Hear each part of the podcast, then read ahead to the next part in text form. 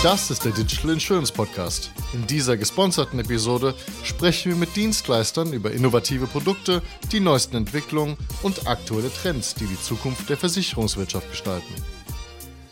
Liebe Freunde, ich war für euch bei einer weiteren Veranstaltung zum Ende des Jahres 2023 und zwar bei der SZ Fachkonferenz The Digital Insurance.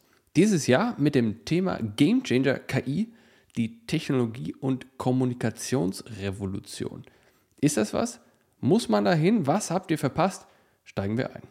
Vorweg muss ich sagen, dass das eigentlich zwei Veranstaltungen waren. Die eine auf Content ausgerichtete erste, ich nenne es mal Konferenz und die anschließende Verleihung des digitalen Leuchtturms. Und über letzteres reden wir gleich natürlich auch noch.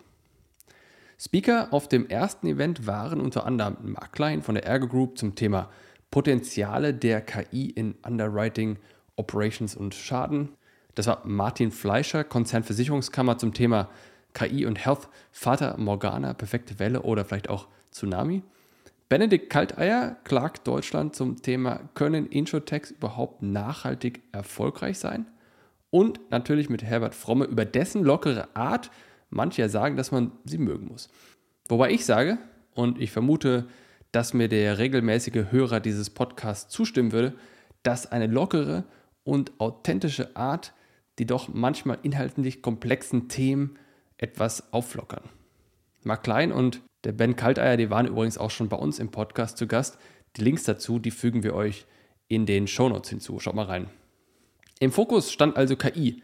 Jetzt nicht unbedingt ein neues Thema, wenngleich ich als Teilnehmer einen guten Überblick darüber bekommen habe, wo die Branche aktuell steht und wie sie über KI nachdenkt. Wenn ich die Veranstaltung nun mit anderen vergleichen müsste, dann fällt mir einiges auf. Zum einen, die Veranstaltung mit ihrer inzwischen, glaube ich, elften Ausgabe ist definitiv ein etabliertes Format. Hier kennt man sich und es stellt sich fast ein Gefühl von äh, Familie ein, sofern man das überhaupt sagen kann. Und der Vergleich mit dem Handelsblatt-Event, zu dem wir jetzt auch gerade schon eine Ausgabe gemacht haben kürzlich, der drängt sich natürlich nicht nur wegen der zeitlichen Nähe auf. Ja, mir gefiel, dass hier die Speaker auch länger Teil der Gesellschaft waren und das hat einfach diese Teilnehmerschaft definitiv irgendwie aufgewertet. Das Handelsblatt allerdings hat bei Produktion und insgesamt Experience definitiv die Nase vorne. Mir gefiel auch, dass es hier um ein ganz konkretes Thema ging. So, ist das jetzt ein Go-To? Muss ich dahin? Für Interessierte an KI war das sicherlich ein Event, das relevant war. Einige Teilnehmer haben mir zwar berichtet, dass das Handelsblatt-Event hochgerätiger besetzt war, allerdings, wie schon erwähnt, sind dort nicht alle Speaker äh, bis zum Ende geblieben. Viele sind nach dem Vortrag abgehauen. Äh, hier heute sind sie halt doch geblieben.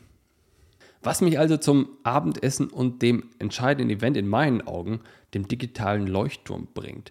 Die Verleihung mit Dinner ist eine völlig andere Dimension. Ja, auch meine Kollegin Susanne hat gefragt, ob das eine andere Vorstellung war. De facto haben sie nämlich nach dem letzten Slot, so gegen 17 Uhr, bis dann 18.30 Uhr ungefähr, die vorher eher klassische Vortragsbestuhlung in einen ganzen Dinnersaal umgebaut.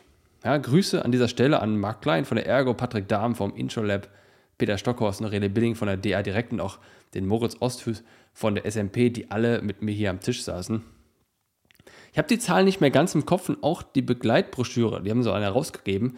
Das hat es nicht auf den ersten Blick hergegeben, aber ich glaube, dass da ungefähr 40 Einsendungen für den digitalen Leuchtturm äh, waren und am Ende gab es dann ungefähr neun Nominierungen. Diese wurden dann alle vorgestellt in, ich glaube, drei Paketen vor jedem Gang eins, immer ah, dann logischerweise drei Vorstellungen.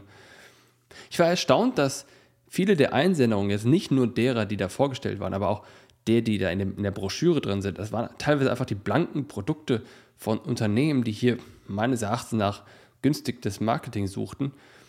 Oder eben Versicherungskonzerne, die erfolgreich umgesetzte Projekte prämiert haben wollten, von denen ich denke, dass sie vom Glück reden können, dass diese Projekte überhaupt nicht in die Hose gegangen sind. Also man müsste erwarten, dass das Projekt erfolgreich umgesetzt werden würde. Am Ende wurden zwei Projekte prämiert, die ich persönlich auch höchst spannend finde. Und wir haben ehrlicherweise auch in beiden schon über meinen Podcast gesprochen. Ich erzähle es gleich nochmal. Mit Dentolo hat der direkt unter Führung von Peter Stockhorst und René Billing ein digitalen Vertriebskanal aufgebaut, von dem sie selbst meiner Meinung nach nicht gedacht hätten, wie erfolgreich er wird. Das ist für mich das Beispiel für digitalen Vertrieb, das ehrlicherweise viele unterschätzen und wahrscheinlich noch mehr gerne hätten. Aber viele bekommen das einfach nicht hin. Ja, umso mehr freut es mich natürlich, dass mein Uni-Nerdeke-Kommiliton Julian Benning hier operativ die entscheidende Rolle gespielt hat.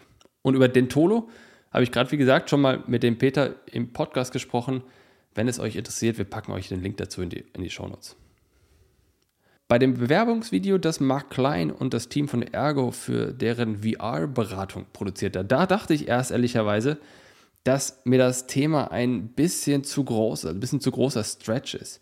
Ich habe ja selbst damals mit Mark einen VR-Podcast aufgezeichnet, in dem so eine virtuelle Kamera uns in VR gefilmt hat. Auch das Video findet ihr in den Show Notes. Aber nach zwei Stunden mit dieser Brille, da hatte ich echt Kopfschmerzen. Ich hatte diesen typischen VR-Gesichtsabdruck drauf. Das war jetzt nicht sonderlich bequem. Dennoch, und das ist ja auch das Argument hier, was, was äh, McLean und Co. haben, ist, wenn man diese Technologie jetzt weiterdenkt und das ist quasi diese grundlegende Wette in VR. Dann kann ich mir vorstellen, dass das wirklich, wirklich relevant wird. Spätestens eben, wenn mein zentrales Nervensystem mit so einem Stüpsel im, Hinter im Rücken, so wie äh, bei Matrix, an einen Computer angeschlossen wird, da werde ich mich dann, glaube ich, völlig in dieser Simulation bewegen, wenn das nicht eh schon der Fall ist. Dennoch, auch hier ein verdienter Preis für äh, die Ergo VR-Beratung. Also, mein Rating, nur diese Konferenz tagsüber ist jetzt bedingt differenziert gegenüber den anderen Veranstaltungen in der Branche. Da gibt es Beispiele, die ein höheres Production Level bieten.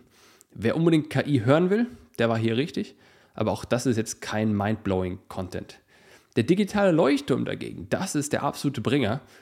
Hier bekomme ich nicht nur inhaltlich mit, wo die digitale Messlatte der Branche gerade hängt, sondern, und das ist entscheidend, ich sehe auch konkret umgesetzte Projekte. Und auch relevant. Ich kann mich einfach mit diesen Protagonisten dieser Projekte austauschen. Also ein Muss in diesem Falle für jeden, der in diesem Kontext unterwegs ist. So, wer sich aufschreiben möchte, am 31.01. und 1.02.24 findet dann der noch ein bisschen größere SZ-Versicherungstag statt. In diesem Sinne, ich freue mich, vielleicht sehen wir uns ja sogar dann Ende Januar, Anfang Februar. Macht's gut und bis bald. Das war eine weitere Ausgabe des Digital Insurance Podcast. Folge uns bei LinkedIn und lass eine Bewertung bei Apple, Spotify und Koda.